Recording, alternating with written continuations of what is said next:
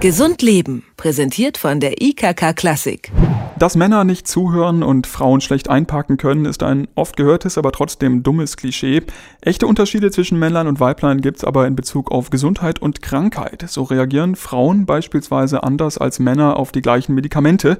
Allerdings werden die meisten Medikamente an jungen Männern erprobt. Mit solchen geschlechterspezifischen Unterschieden beschäftigt sich der Fachbereich der Gendermedizin. Über die verschiedenen Aspekte, Forschungs- und Handlungsfelder der Gendermedizin spreche ich jetzt mit Dr. Katharina Stengler. Sie ist Psychiaterin, Gleichstellungsbeauftragte der Universitätsmedizin und Leiterin der AG Geschlechtsspezifische Forschung an der Medizinischen Fakultät der Universität Leipzig und sie ist jetzt bei mir im Studio. Herzlich willkommen, Frau Stengler. Guten Tag. Ist nicht jeder Patient, ähm, egal ob jetzt Mann oder Frau, sowieso verschieden? Warum braucht es da eine geschlechterspezifische Forschung? Ja, jeder Mensch ist verschieden, das stimmt. Und Männer und Frauen sind nochmal verschiedener. Das heißt, Männer und Frauen sind nicht nur verschiedener, was ihre Krankheitskonzepte, Krankheiten angeht, sondern natürlich auch was Gesundheit angeht, Gesundheitsauffassungen, Wahrnehmung von Gesundheitsleistungen und so weiter. Und hier gibt es ganz unterschiedliche auch Richtungen. Eigentlich bei allen Erkrankungen gibt es Unterschiede, die explizit nochmal zwischen Frauen und Männern zu berücksichtigen sind. Welche Bereiche genau erforscht denn die Gendermedizin? Die Gendermedizin beschäftigt sich zum einen damit, was Patienten und Patientinnen bei verschiedenen Erkrankungen unterscheidet und hier bei Diagnostik, bei Therapie, bei Inanspruchnahme von Gesundheitsleistungen, aber auch Rehabilitation, Vorsorge und so weiter. Das ist in allen Bereichen festzustellen, also ob das in der inneren Medizin, ob das in der Pharmakotherapie, in der Psychiatrie, Psychotherapie und so weiter. Und auf der anderen Seite stehen aber auch die Unterschiede der Profis selbst. Das heißt, auch Ärzte sind männlich oder weiblich, Krankenschwester, Krankenpfleger haben eine unterschiedliche Auswirkung auf Patienten und Patientinnen. Auch das ist zu berücksichtigen.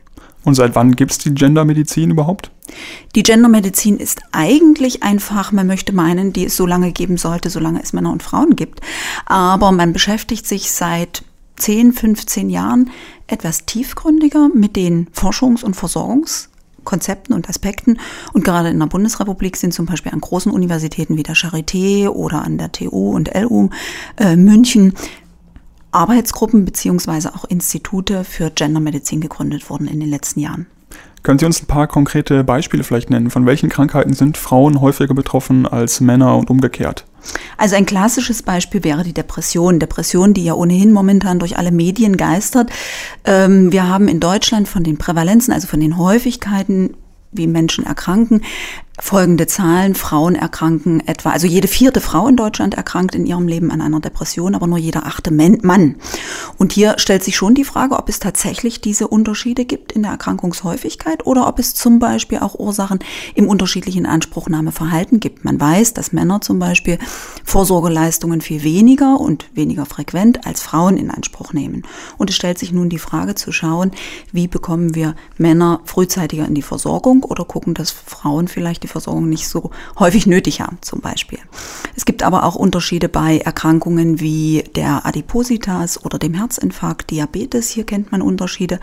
Beim Herzinfarkt, ganz klassisches Beispiel, weiß man, dass in den letzten Jahren insbesondere Frauen unter- und fehldiagnostiziert waren. Das heißt, man hat Männer häufiger mit einem Herzinfarkt und schneller richtig diagnostiziert und Frauen sehr viel später, was unter Umständen auch in den letzten Jahren zu einer erhöhten Sterblichkeit von Frauen bei Herzinfarkt geführt hat. Also hier muss man schauen, dass die Symptombeschreibungen, zum Beispiel beim Herzinfarkt, von Frauen und Männern unterschiedlich sind und man darauf in der zum Beispiel Hausarztpraxis oder internistischen Praxis besser achten muss.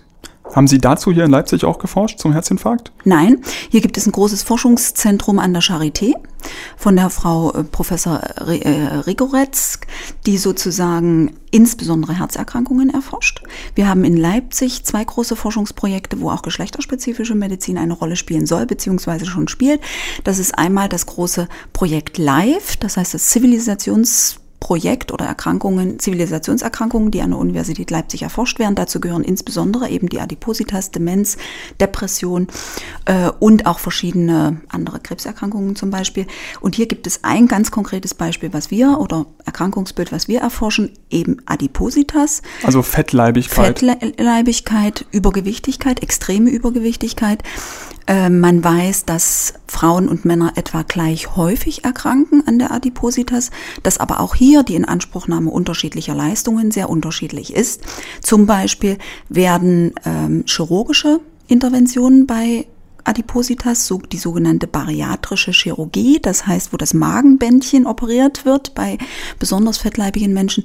Diese Therapie wird zu über 80 Prozent von Frauen in Anspruch genommen und nicht von Männern. Und da Männer und Frauen hier aber gleich häufig erkranken, fragt sich, was mit den anderen dickleibigen Männern passiert. Hier hat man verschiedene Vorstellungen, ob Frauen höheren kosmetischen Wert darauf legen oder für chirurgische Interventionen offener sind. Aber man weiß das nicht und da haben wir zum Beispiel ein Forschungsprojekt aufgelegt, was in Kooperation Kommunikation mit der Chirurgie, aber auch mit Psychologen, Soziologen stattfindet. Also gehen die Männer da einfach weniger überhaupt zum Arzt erstmal? Oder? Sie gehen weniger zum Arzt überhaupt, aber sie gehen explizit auch weniger zum Arzt, wenn es um solche invasiven Methoden geht. Es ist aber auch spannend zu gucken, äh, ob die Hypothese stimmt, die man so ein Stück annimmt, dass Männer eben auch Vorsorgeleistungen bei Adipositas oder Fettleibigkeit seltener in Anspruch nehmen. Wie profitieren denn Patienten auch jetzt vielleicht schon von der geschlechterspezifischen Forschung, jetzt in der Arztpraxis? Also zum Beispiel der Herzinfarkt, das ist ein klassisches Beispiel, es lässt sich gut mit Zahlen belegen, dass also in den letzten Jahren Frauen mit Herzinfarktbeschwerden doch deutlicher, häufiger und richtiger erkannt wurden und deshalb hier auch die äh, Sterblichkeit zurückgegangen ist. Das heißt, Frauen werden in der ärztlichen Praxis ja häufig mit ihren psychischen Beschwerdeführungen sensibler wahrgenommen. Das heißt, man weiß, dass in der ärztlichen Praxis äh, Frauen häufiger bei gleicher Symptombeschreibung einer psychischen, psychosomatischen Erkrankung zugeschrieben werden, während Männer häufiger eine biologische, medizinische, also härtere Diagnose zugeschrieben bekommen. Und durch diese Erkenntnisse, äh, dass man dies berücksichtigt, ist es so, dass zum Beispiel in der Hausarztpraxis zukünftig, aber vielleicht auch ein Stück gegenwärtig schon, Männer doch häufiger auch nach psychischen Symptomen gefragt werden, weil sie die klassischerweise nicht so schnell selbst berichten sagt Katharina Stengler, Gleichstellungsbeauftragte der Universitätsmedizin und Leiterin der AG Geschlechtsspezifische Forschung an der Medizinischen Fakultät der Universität Leipzig. Mit ihr habe ich über die Unterschiede zwischen Frauen und Männern in Bezug auf Gesundheit und Krankheit gesprochen. Vielen Dank. Bitte.